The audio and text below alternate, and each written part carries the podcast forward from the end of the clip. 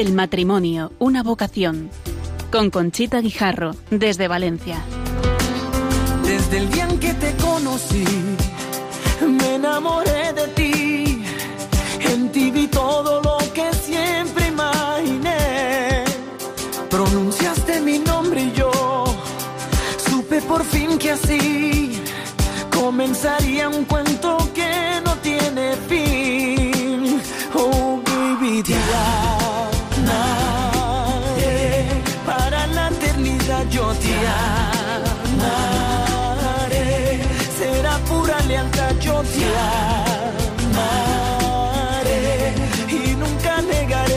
Yeah.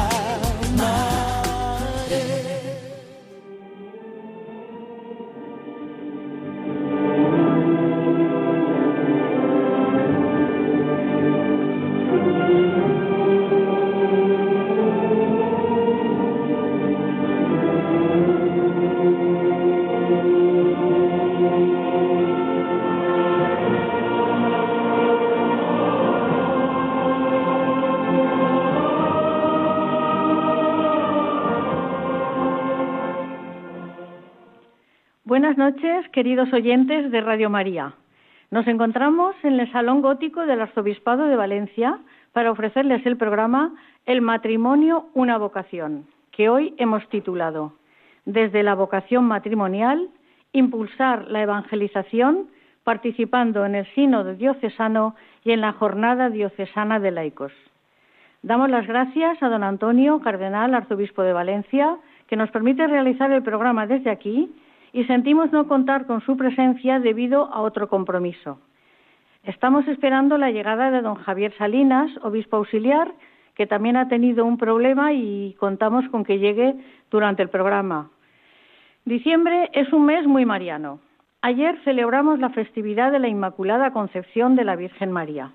A ella nos encomendamos y le pedimos que seamos capaces de hacer llegar a nuestros oyentes y a los voluntarios que nos acompañan en este salón gótico el privilegio de ser católicos y la responsabilidad que tenemos de transmitir la fe en la familia.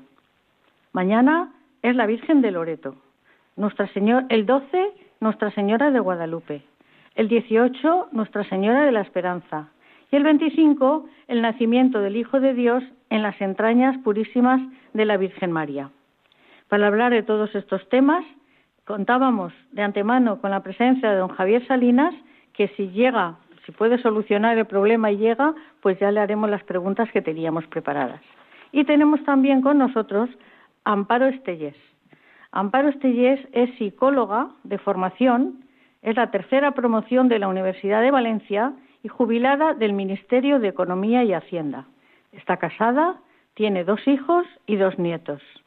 Es feligresa de dos parroquias, de la de San Pedro Apóstol de Buñol y la de San Fernando Rey en Valencia. En esta última lleva a cabo su compromiso en la formación de adultos y catequesis de iniciación cristiana. Desde hace más de diez años es miembro de Acción Católica General de Valencia, asociación a la que es presidenta diocesana en estos momentos. También forma parte del Consejo Diocesano de Laicos y desde hace dos años es la delegada diocesana del Apostolado Seglar. Buenas noches, Amparo. Buenas noches, Conchita. Y bienvenida al programa de Radio María. Gracias por la invitación. También tenemos al matrimonio formado por Carlos Marroquín, que nació en Guatemala, es doctor ingeniero agrónomo, trabajó en la protección de bosques y medio ambiente en su país. En España ha trabajado como jefe de producción y ha realizado varios trabajos de investigación en el IBIA. Estuvo involucrado en la pastoral juvenil de su país e inmerso en la pastoral de conjunto de la diócesis de Los Altos. Desde que se casaron, trabajan con jóvenes y matrimonios y siempre involucrados en su parroquia. Actualmente pertenecen al encuentro matrimonial y son los delegados de pastoral familiar en Valencia desde el año 2017. Buenas noches, Carlos. Buenas noches. Bienvenido. Muchas gracias. Y Chelo, su querida esposa, ¿eh? que, que, se están cogiendo de la mano como si fueran aquí dos novios, eh, nació en Sudáfrica y creció en Valencia. Llevan 32 años casados y tienen dos hijos. Vivieron 10 años en Centroamérica. Desde muy joven se dedicó a la catequesis de su parroquia y dando retiros a jóvenes, a niños y adultos. Es psicóloga y maestra. Ha trabajado como profesora de universidad en Guatemala. En España ha trabajado como psicóloga de gabinete escolar y directora de un colegio diocesano. Actualmente ejerce de maestra solamente y de madre y esposa. Buenas noches, Chelo. Buenas noches, encantada de estar aquí. Buenas noches a todos. Me alegro de que estéis aquí los tres. Y nada, vamos a, a comenzar diciendo que el 15 de octubre se inició el sínodo diocesano con una solemne Eucaristía en la catedral abierta a todos los valencianos. El sínodo diocesano persigue caminar juntos en la nueva evangelización a la que nos urge el Papa Francisco mediante soluciones concretas que marquen las líneas de actuación de la diócesis. El anterior sínodo fue en el año 1987 convocado por el entonces arzobispo de Valencia, Monseñor Roca. La comisión central está presidida por su eminencia el cardenal arzobispo de Valencia, don Antonio Cañizares, y hay siete comisiones técnicas. Se las voy a enumerar porque realmente son esclarecedoras, del tema. La número uno es Nueva Evangelización e Iniciación Cristiana, que está a cargo de don Javier Salinas. Si viene, y don Arturo Ross. Si viene, si puede venir, le preguntaremos. La segunda, Familia y Juventud. La tercera, Parroquias Evangelizadoras. La cuarta, Laicado y Mujer. La quinta, Sacerdotes y Vida Consagrada. La sexta, Evangelizar la Cultura, Educación, Universidad. Y la séptima, Vida y Testimonio de Caridad, Nuevas Pobrezas. En este programa solo nos va a dar tiempo de tratar el tema de laicado y mujer. Y para eso tenemos aquí a Amparo Estellés, que pertenece a esta, a esta comisión. Dinos, Amparo, cuéntanos. Bueno, pues eh, la Comisión de Laicado y Mujer está formada por, por 14 laicos que venimos del Consejo Diocesano de Laicos, del Foro de Laicos, del Consejo Diocesano de Pastoral y de distintas asociaciones y movimientos. Esta comisión está presidida por los dos obispos, por don Javier Salinas y por don Arturo Ross. ¿Y eh, cómo tenéis las reuniones? ¿Cómo las preparáis? ¿Cómo hacéis esto? Bueno, lo que vamos a reflexionar en esta, en esta comisión, como su nombre indica, es la situación del laicado y de la mujer en nuestra iglesia diocesana. Y vamos a intentar proponer acciones pastorales que estén fundamentadas y sean oportunas para emprender una evangelización renovada en la diócesis de Valencia. La manera que tenemos de trabajar en la comisión pues, es en, reuniones del grupo, eh, donde compartimos las reflexiones y las propuestas que vamos haciendo y las que recibimos de consultas que podemos, tenemos la posibilidad de realizar y de hecho eh, estamos haciéndolo eh, la metodología que utilizamos en, estas reuniones es la de la sinodalidad y el discernimiento. ¿De qué manera? Pues eh, con los pasos, con las, eh, fases que, que nos propone el Papa Francisco. Estas son tres, reconocer, interpretar y elegir. Intentamos reconocer cuál es la situación, cuál es la, la realidad que nos rodea, eh, analizar cuáles son los signos de los tiempos. En el segundo momento, en el de interpretar, vamos a hacer, eh, vamos a ver cómo convertimos los retos descubiertos eh, en, en el primer momento en oportunidades, es decir, determinar los objetivos, qué es lo que queremos hacer. Y por último, en el elegir, en el momento de elegir, concretaremos acciones, propuestas, medios humanos y materiales para llevar a cabo estos, estos objetivos. Estos objetivos. Mm, creo que me comentaste cuando preparamos el programa que este es el método que ha seguido Acción Católica, siempre. Bueno, eh, parecido. Sí, exacto. Eh. es, un, es un método, pues la metodología de la acción católica general, pues también, bueno, de la acción católica, es el ver, juzgar y actuar, que viene a corresponderse pues con estos tres momentos que el Papa ha denominado de otra manera, eh, pues más actual, ¿no? Y más acorde con, con los tiempos de ahora. De ahora. Vamos a dar entrada a Carlos y a, y a Chelo. Para que una familia esté unida, ¿Es necesario que el matrimonio se ame y que os vean los hijos y los familiares que os amáis? ¿Es necesario? Por supuesto, definitivamente. En primer lugar, tiene que haber amor. Pero es evidente que tiene que haber amor porque no solamente se trata del enamoramiento que hemos, eh, digamos, en los últimos tiempos se nos está metiendo esa idea, ¿no? Que hoy estoy tres meses contigo y a los seis ya no, ya no estoy nada contento, sino que tiene que haber una base. Y esa base, que no se nos está hablando hoy en la sociedad, es fundamentalmente que el matrimonio es una vocación y como tal es una llamada para servir, porque nosotros como cristianos, por lo menos nosotros, que nuestro matrimonio lo fundamentamos en nuestra fe desde que nos conocimos prácticamente, a pesar de la distancia, pues queríamos que esa fe que cada uno tenía, tenía que fundamentarla en la vocación de servicio desde el matrimonio mismo. Y por eso la característica de que el amor tiene que ser trabajado día a día, no solamente en el momento de la ilusión, del romance y de lo bonito que esto suena, ¿no? Sí, yo también quisiera decir que nosotros desde Encuentro Matrimonial, además, siempre decimos que amar es una decisión. Esa decisión quiero remarcar que es día a día y que es en lo difícil, en lo fácil, en todos los momentos y en todas las situaciones. Pero lo importante es la unidad de la familia. Queda ¿Qué es lo que los hijos ven cuando los padres se aman? ¿Qué les da a los hijos? Pues cuando son pequeños fundamentalmente les da seguridad. Y un niño que crece con seguridad puede tener una base de una personalidad fuerte y firme. Luego cuando van creciendo, estos hijos, aparte de seguridad, tienen ilusión, esperanza y alegría, porque se saben pertenecientes a un tronco fuerte, como un roble, que es su familia. Los hijos saben que forman parte de este amor y entonces viene lo bonito, ¿no? Que es que en una comunidad que es una célula viva, que es la familia, que es una iglesia doméstica, todos saben que se sienten acogidos, que se sienten queridos. Es un amor que nunca falla, es el lugar donde siempre pueden ir, es la playa a la que pueden descansar, es lo que nunca les va a fallar, es un valor seguro. Y es muy bonito cuando un hijo, tenga la edad que tenga, dice, ay, qué a gusto estar en casa. Ese es el termómetro. Sí, entonces no se irá de casa, pero bueno. No, no, no, no, no, no, no, no estamos diciendo eso. Estamos diciendo que, esté, que esté feliz en su familia. Él querrá formar otro hogar igual al vuestro. ¿eh? Efectivamente. Lo he dicho mal. Pero él querrá formar otro hogar igual al vuestro. Efectivamente. Y a estos hijos, ¿cómo les habéis transmitido la fe? Porque los chicos sé que están también involucrados en movimientos.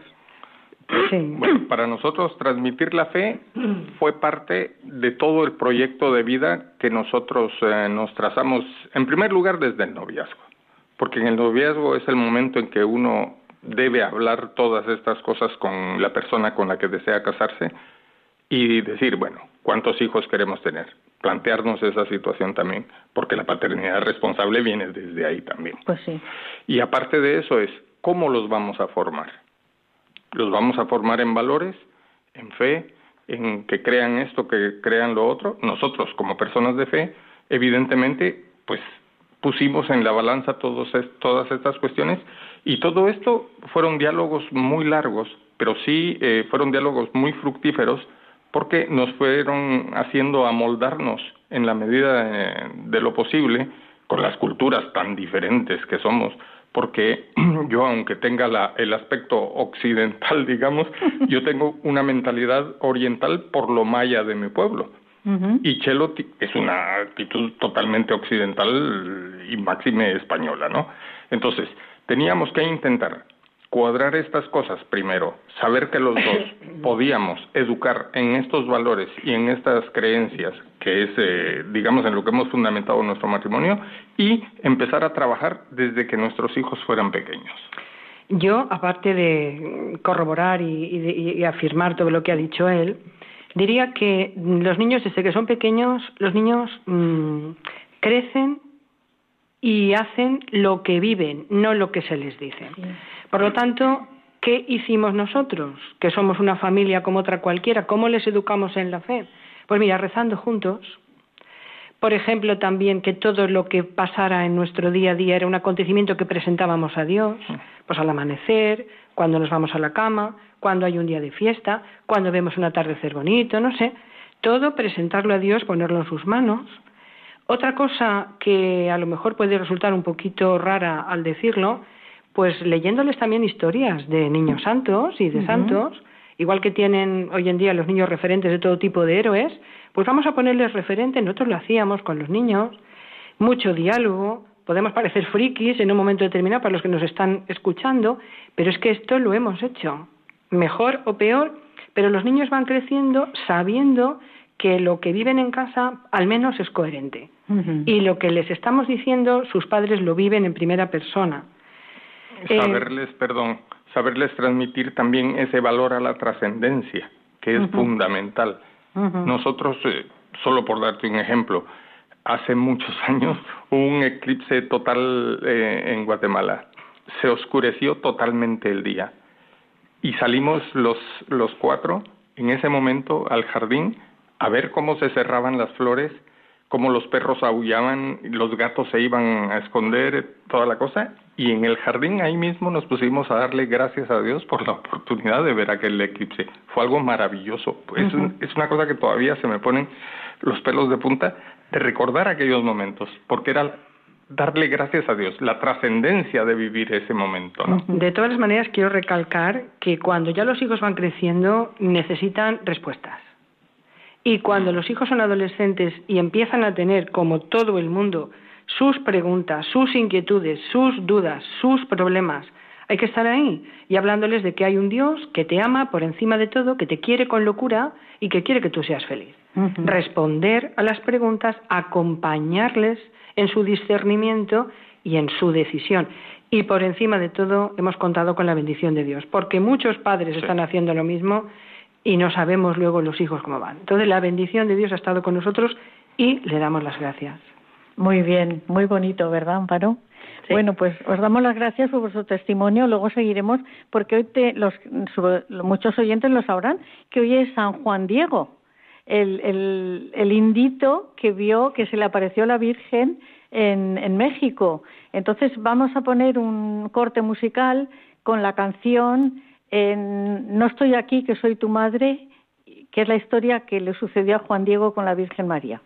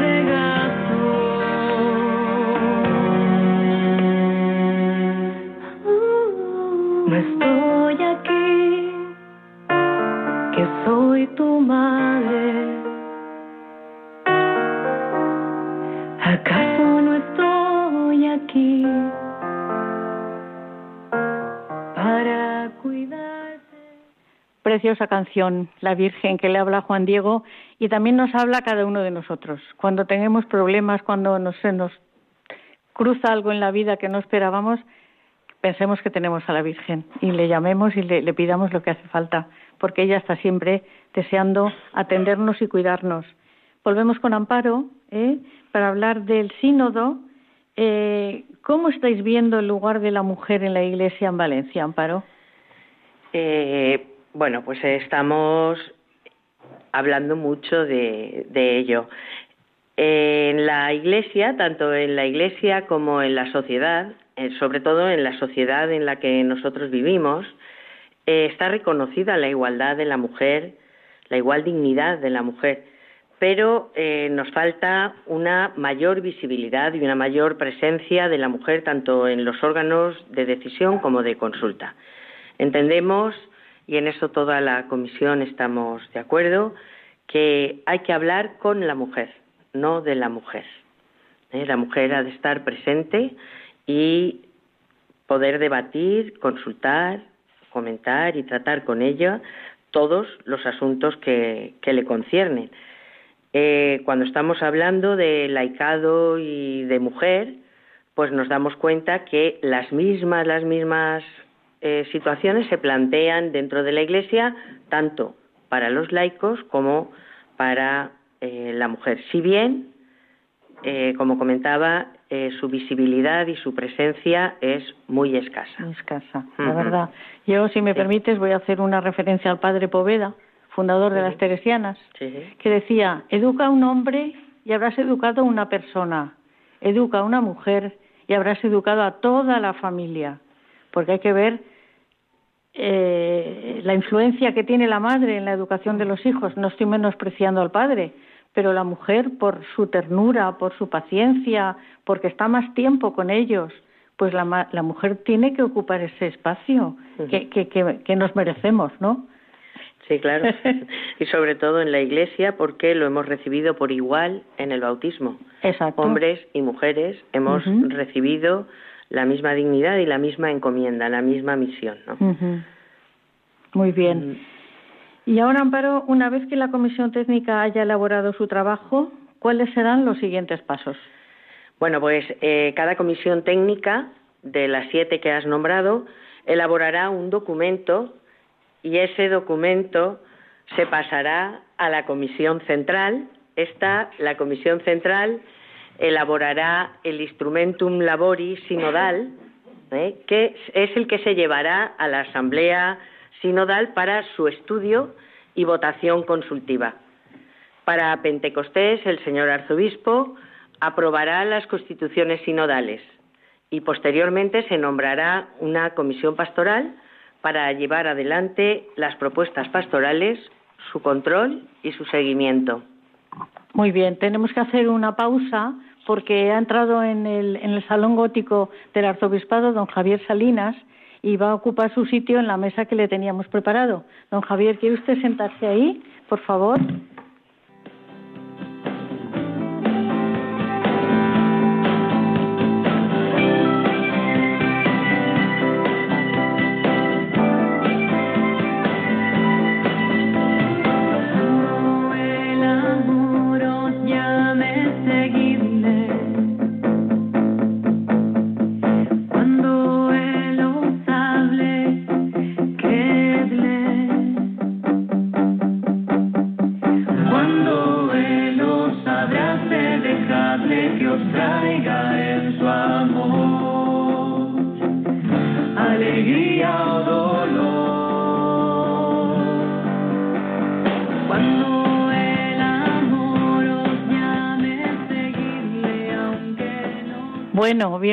Bienvenido, don Javier. Ha tenido usted un problema que le ha hecho llegar tarde al programa, pero bienvenido, nos da mucha alegría tenerle con nosotros. Muchas ¿Eh? gracias ¿Eh?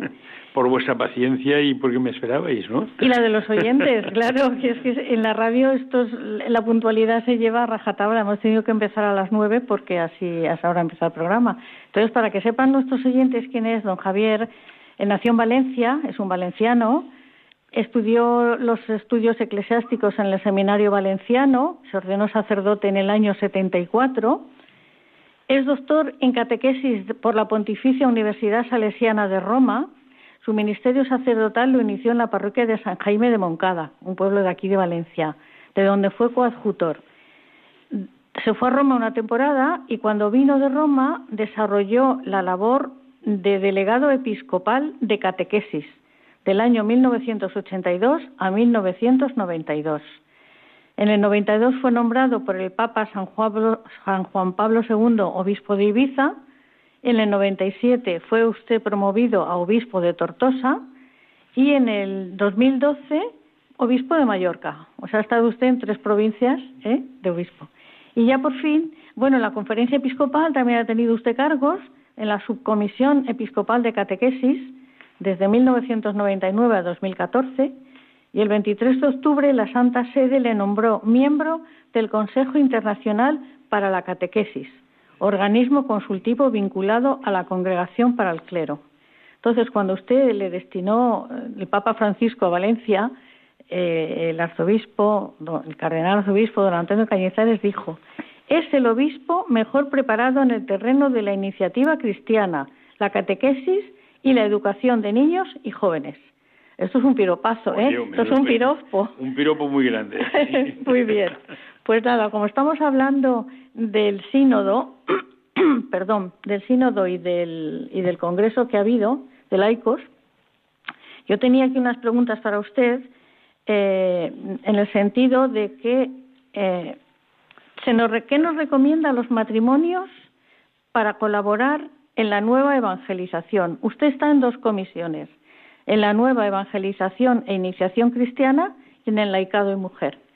¿Qué nos recomienda? Como esto es un programa que se titula El matrimonio, una, vocación, pues ¿qué nos recomienda a los matrimonios? hace unos días participé en Roma en un congreso sobre la carta del Papa, la alegría del Evangelio, y bueno, realmente una de las conclusiones que saqué fue esta, que para evangelizar hay que querer querer evangelizar. Ah, claro. Y para querer evangelizar hay que vivir la fe. Uno, si la vive, como decía, de la abundancia del, corazón, habla la boca. Entonces, si la vives, entonces eso se va. Pero en ese momento quizá también hay que tener la voluntad de querer hacerlo.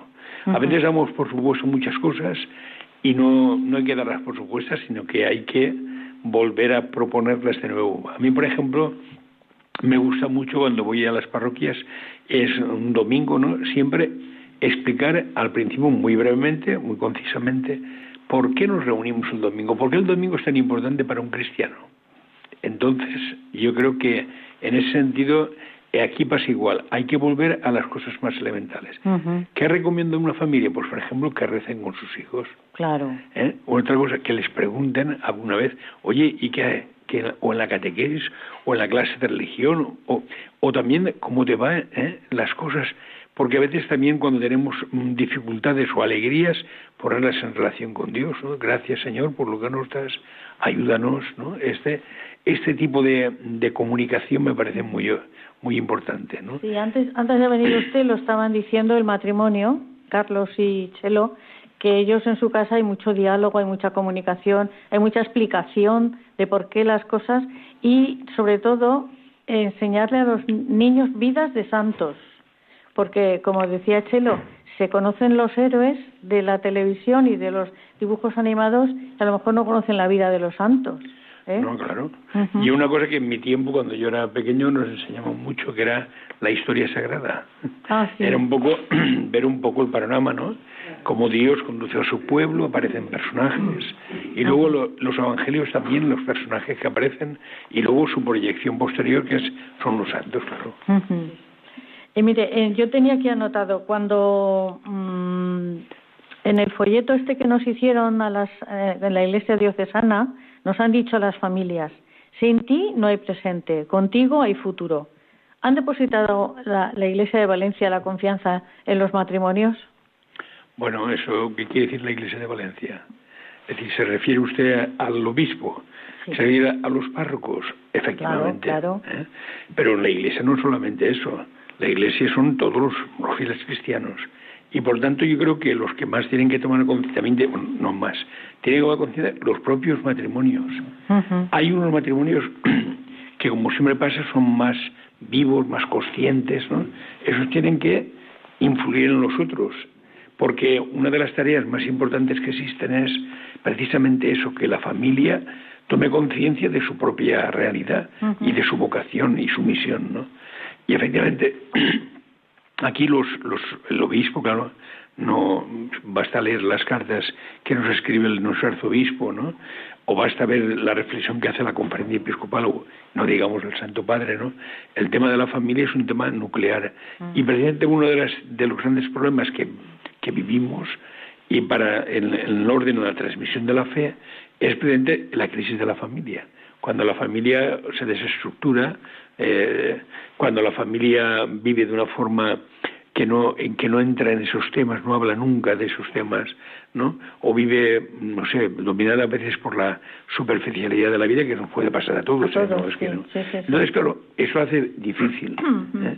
Por eso es importante el tema familiar y el tema familiar unido también a otras familias. Por ejemplo, es muy importante los movimientos familiares, los grupos familiares, la parroquia. En la parroquia a veces uno no puede estar en todos los grupos o en un grupo determinado, pero está en su parroquia con otros otras familias. La participación en los colegios, en los consejos escolares, en todo este mundo es muy importante para llevar adelante la misión. Cuando vamos a darle paso a Carlos y a Chelo, cuando nombraron delegados de pastoral familiar en diciembre de 2017, ¿cuál fue vuestra reacción? ¿Qué sentisteis? ¿Responsabilidad? ¿Miedo? Bueno, pues en primer lugar, eh, ambos tuvimos muchísima alegría, ¿no? Porque es una ilusión que alguien se fije en uno y le diga, mira, tenemos este trabajo por delante.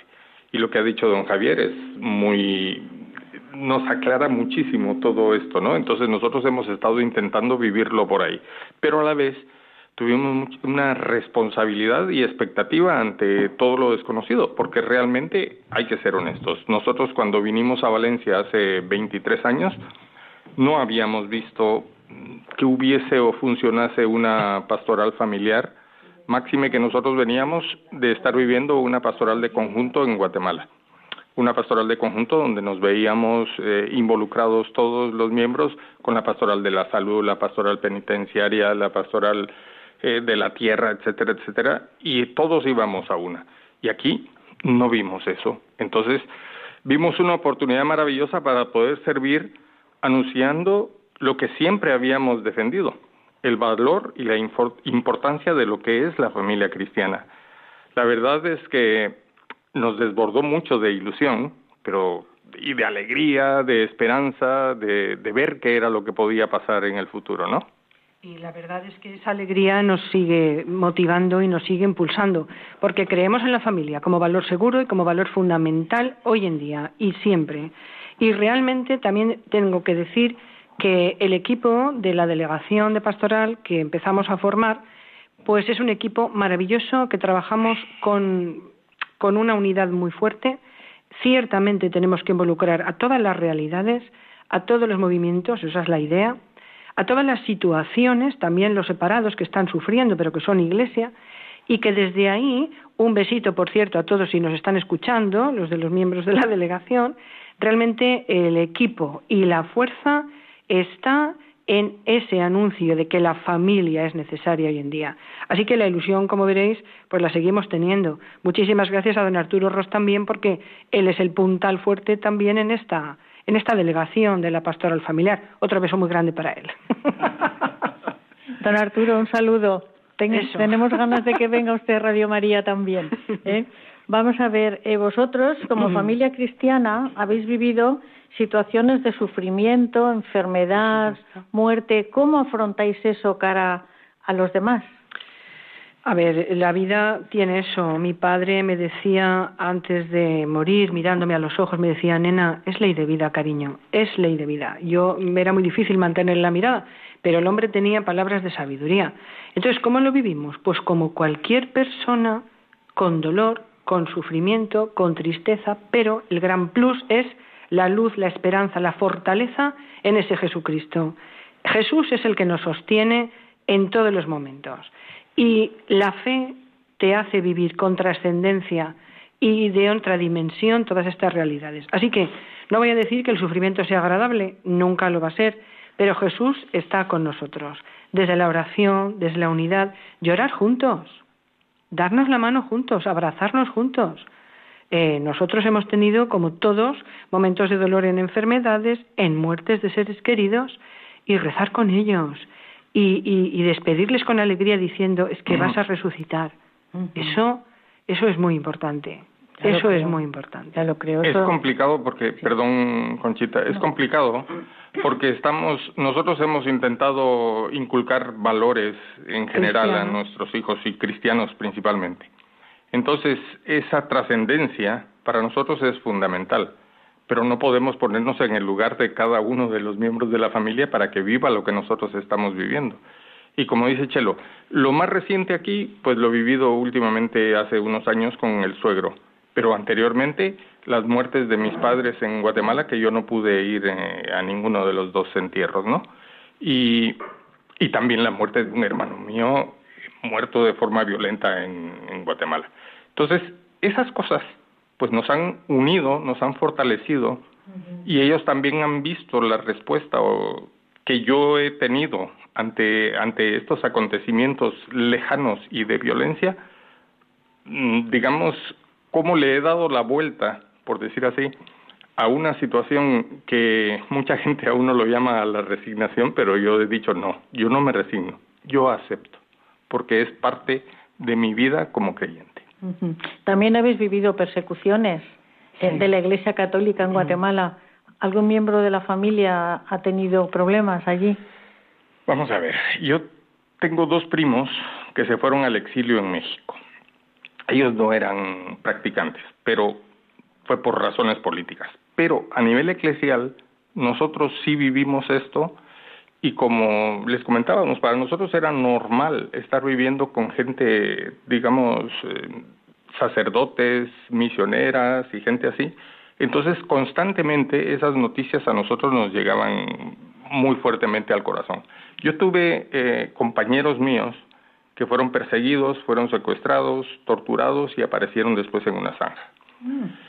Entonces, esta, esta realidad al ver cuánto catequista dejó su vida, cuánta gente, sacerdotes, eh, algunos más o menos conocidos, eh, fueron asesinados, y posteriormente, mejor dicho, anteriormente, la muerte de Monseñor Romero, por ejemplo, a mí particularmente me hizo es ser mucho más consciente de lo que es eh, la palabra de Dios encarnada en el mundo, principalmente en el mundo latinoamericano, ¿no?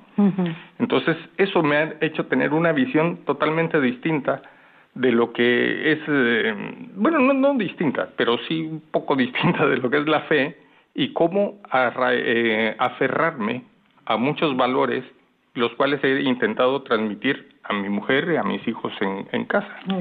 y Chelo también lo ha vivido desde esa perspectiva, ¿no? Claro, yo desde la perspectiva de, de, tener esta mentalidad, pero cuando vas allí y vives estas realidades, no cabe duda que te marcan, definitivamente. En casa han habido sacerdotes y han estado compartiendo mesa con nosotros o misioneras eh, canadienses que han estado perseguidas y se han tenido que marchar y se han tenido que esconder.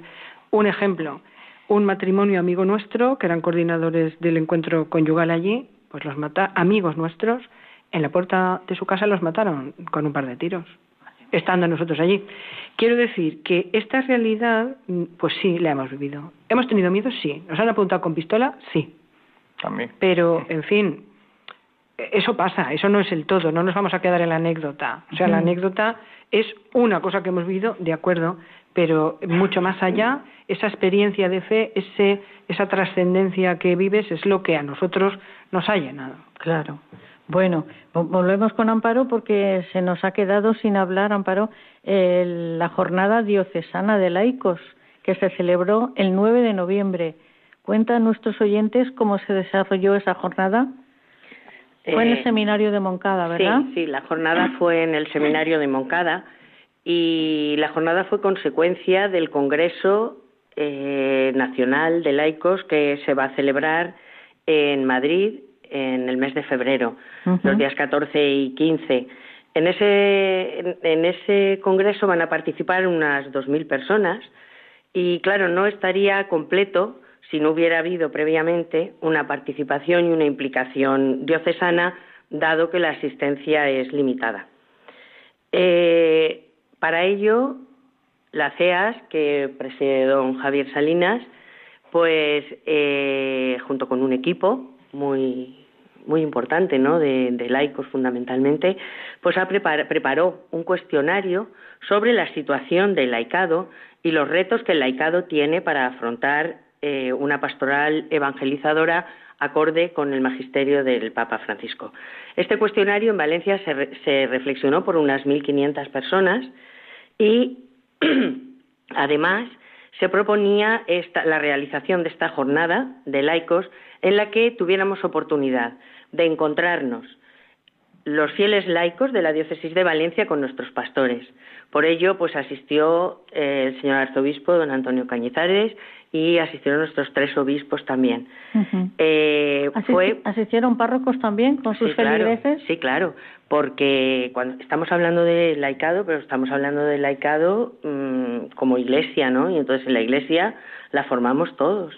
Eh, pensaba yo ahora, mientras hablaban Chelo y Carlos, que claro, parece que hablemos de cosas distintas cuando hablamos de matrimonios, los matrimonios también son laicos.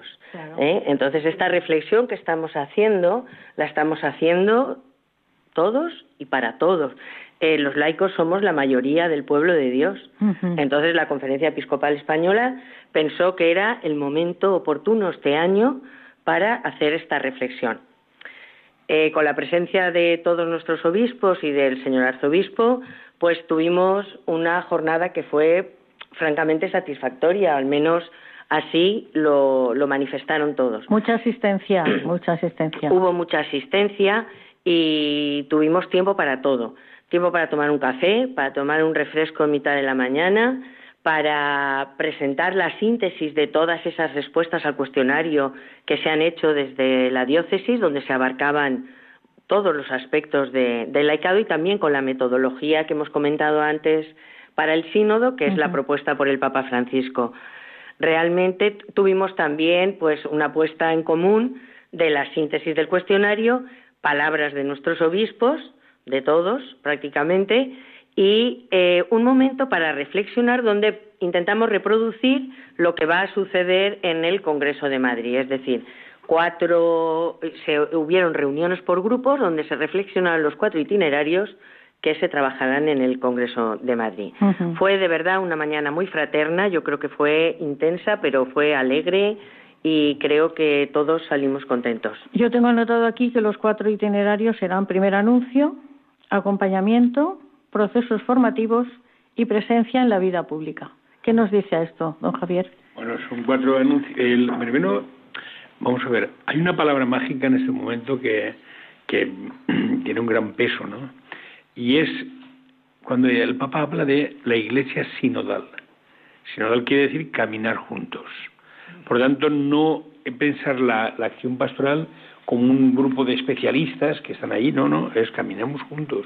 Efectivamente que habrán unos más, más que reflexionan más o, tienen nuevas iniciativas, pero se trata de implicar a ser posible el máximo número de gente porque caminen. Segundo, esta, este, este tema sinodal pues nos lleva a decir, bueno, vamos a qué temas podemos trabajar ahora.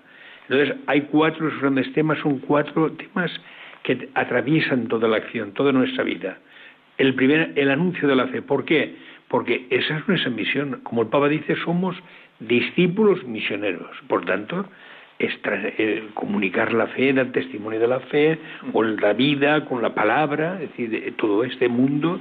Y segundo, el otro tema es acompañamiento. Acompañamiento es un concepto de idea de, es una, de hacernos por una parte compañía unos a otros, saber que, vamos a ver, que el ser cristiano no es algo que es lectura de un libro, ¿eh? o de un programa de televisión, es, es, contacto con otros cristianos, es sentido de eh, caminar juntos con otros para llevar adelante nuestra misión.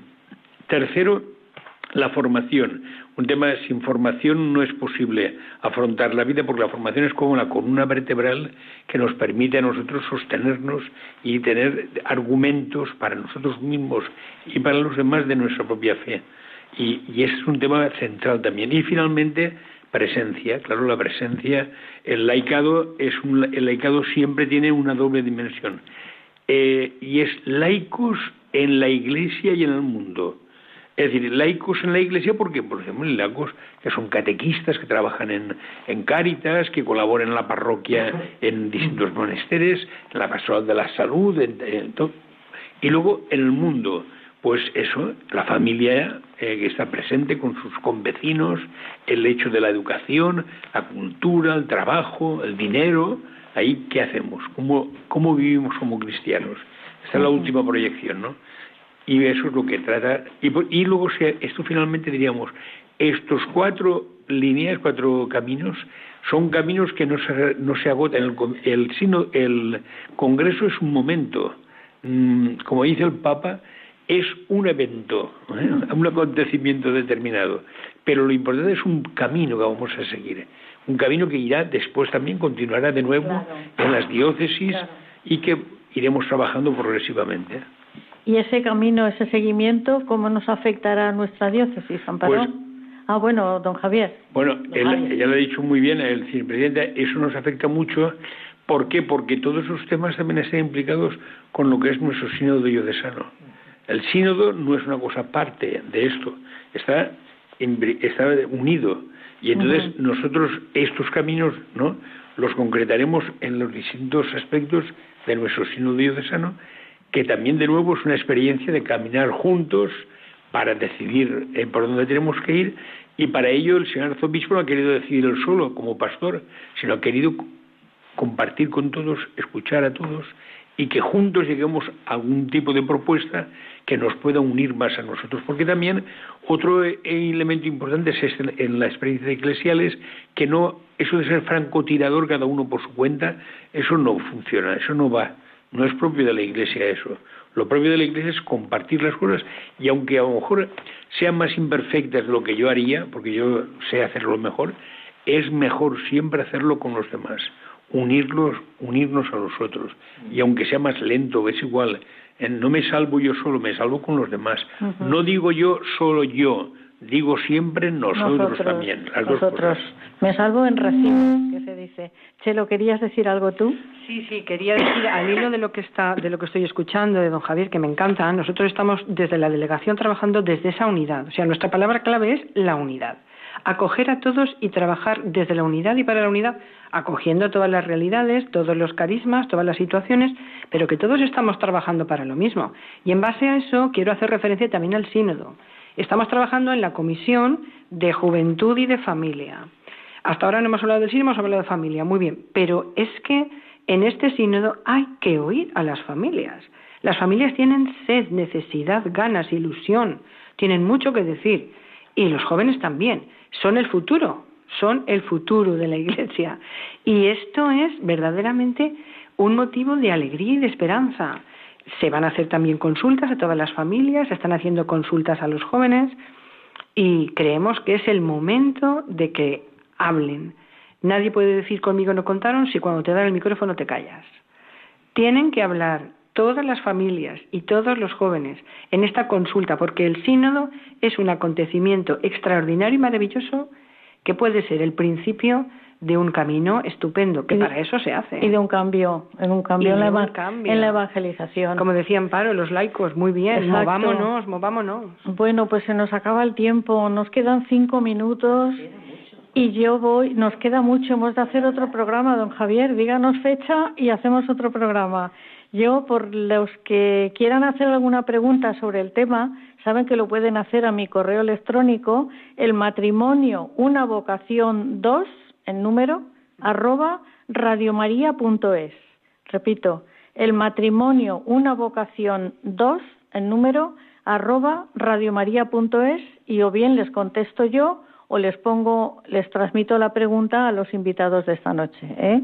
Don Javier, despídase usted que, que por lo de la edad y por la autoridad que representa, porque bueno, ¿eh? sí, es verdad.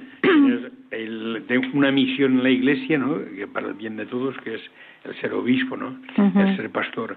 Y yo me alegro mucho de, de, esta, de todo esto iniciativa de Radio María siempre, por el trabajo que se hace, un trabajo capilar en el sentido de que eh, está presente en muchos lugares, da la voz a muchas personas y creo que eso es muy bueno para, para el bien de la Iglesia, ¿no? Y más todavía en el momento presente en donde más que nunca es necesario aunar las fuerzas, el, ¿eh? trabajar juntos, dar testimonio de unidad en un mundo a veces tan conflictivo y, y dividido y tan individualista dar testimonio de la unidad. ¿eh? yo creo que eso es lo grande. Así que muchas gracias. Pues muchas gracias, Amparo. ¿Tú qué quieres decir para despedirte? Bueno, nada, yo agradecer. te ha quedado mucho? Sí, se me ha, se me ha quedado mucho por decir. Eh, solamente apuntar que tanto en el Congreso como en, en el Sínodo, pues aunque sean cuatro itinerarios, se va, se va a abarcar una amplia gama de aspectos pastorales, es decir, no se va a dejar ni la familia, ni los jóvenes, ni la doctrina social de la Iglesia, ni los medios de comunicación, ni el trabajo, nada, es que se va a abarcar todo, porque si lo pensamos, es que la mayoría de las comisiones técnicas del sínodo y todo el trabajo del Congreso eh, eh, son temas relacionados con los laicos eh, y nuestra labor en, en la Iglesia. Gracias eh, por estar con vosotros y a vuestra disposición. prepararemos otro programa para cuando volváis de, volváis de Madrid, ¿eh? para contar a nuestros oyentes lo que habéis trabajado, lo que habéis decidido y en qué podemos colaborar los laicos de Valencia. Carlos, despídete de nuestros oyentes que el tiempo vuela. Vuela. Bueno, pues muchísimas gracias por la oportunidad de por lo menos contar parte de nuestra vida, ¿no? Parte de lo que hacemos también dentro de la delegación y dentro del mismo encuentro matrimonial que don Javier a, mí me ha aclarado un montón de cosas, me ha dejado muy contento, muy satisfecho por, por cuestiones que nosotros estamos haciendo, tanto a nivel eh, de matrimonio dentro de la delegación como a nivel de encuentro matrimonial dentro del movimiento mismo, porque queremos que esto se expanda, esto llegue a más personas, esto nos haga trabajar con otros movimientos, que es lo que pretendemos también desde la delegación, para que sea más enriquecedor, digamos, tanto el sínodo como el, lo de laicos. Muy bien, Chelo. Muy bien, pues yo muchísimas gracias a todos por escuchar y por vuestra paciencia. De verdad que se nos ha hecho cortísimo, sí que tendríamos muchas cosas que decir. Solo quiero añadir una cosa. Gracias a todos los matrimonios que están siendo agentes de pastoral familiar, porque todos somos importantes. Eso uno. Segundo, sacerdotes, os necesitamos para trabajar con los matrimonios. Tiene que ser un trabajo junto, conjunto, de equipo. No podemos ir cada uno por nuestra parte. Y tercero, realmente los matrimonios que están viviendo su amor también desde un movimiento tienen muchísima riqueza. Desde ahí nosotros sabéis que estamos en un encuentro matrimonial, un movimiento fresco con un lenguaje actual y que se concreta en el capítulo 4 de Amoris Leticia, como dice Papa Francisco. Gracias, de verdad. Muy bien, pues queridos oyentes, eh, hemos llegado al final y como siempre termino el programa con una oración a la Virgen María que se titula La Madre del Amor Hermoso. Madre del Amor Hermoso, Virgen de la Pureza, de la misericordia y de la ternura. Señora del amor limpio y casto, bendice a nuestros hijos, a nuestros jóvenes, a los solteros o casados. Haznos dóciles a imitar tu generosidad.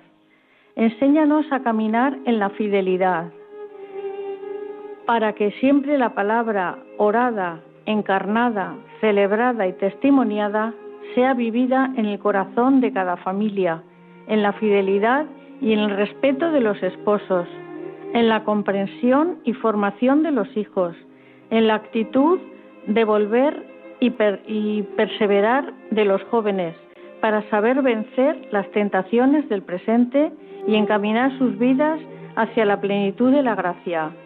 Madre del amor hermoso, míranos con ojos de misericordia, que nuestras familias y matrimonios conserven siempre la pureza y juventud del amor conyugal. Que tu Hijo, el amor hermoso, sea siempre la cruz que ilumine nuestras relaciones personales y encienda en nosotros el fuego del eterno amor. Madre del amor hermoso, en tu presencia caminamos ahora y en la hora de nuestra muerte. Amén. Y les anuncio que el próximo programa será el 6 de enero del año 2000. Doy las gracias a los técnicos que han hecho posible eh, retransmitir este programa, Fernando, Ángelo y Ramón, y les dejo con los compañeros de informativos. Buenas noches. El matrimonio, una vocación. Con Conchita Guijarro, desde Valencia. Desde el día en que te conocí, me enamoré de ti. En ti vi todo